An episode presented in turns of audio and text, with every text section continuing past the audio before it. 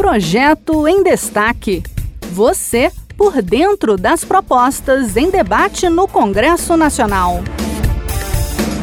Com a intenção de consolidar a Política Nacional de Saúde Bucal, lançada há quase 20 anos pelo Ministério da Saúde, um projeto de lei em tramitação no Senado inclui o acompanhamento da saúde bucal das famílias como requisito para o acesso ao Auxílio Brasil. O foco dessa medida está nas crianças, que poderão receber atendimento continuado desde o primeiro ano de vida, assegurando assim a diminuição do índice de doenças bucais e perdas precoces. Quem explica a proposta é Sabrina Dias, da Rádio Senado. O projeto de lei de autoria do senador Plínio Valério, do PSDB do Amazonas, pretende incluir o acompanhamento de saúde bucal entre as condicionalidades do programa Auxílio Brasil.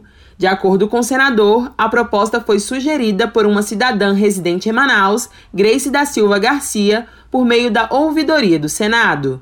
Plínio Valério reforça que o projeto busca estimular o aumento da procura por serviços odontológicos e reduzir a ocorrência de problemas de saúde causados por uma má higiene bucal. A, importância da saúde bucal ela foi reconhecida pelo Estado via programa Brasil Sorridente que consolida a política nacional bucal. Portanto, é um projeto altamente importante. E sem contar que foi sugerido por uma cidadã. E esse é o nosso objetivo lá na ouvidoria, de prestigiar a quem liga para nós, busca o nosso auxílio. Plínio Valério ainda destaca que a aprovação do projeto vai fortalecer o cuidado com a saúde dos beneficiários do Auxílio Brasil. A proposta ainda será analisada pelo plenário do Senado.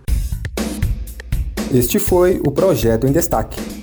A cada edição, a gente traz uma proposta em análise no Congresso Nacional. Você pode acompanhar o andamento desses projetos e opinar sobre eles em senado.leg.br/e-cidadania. Até a próxima!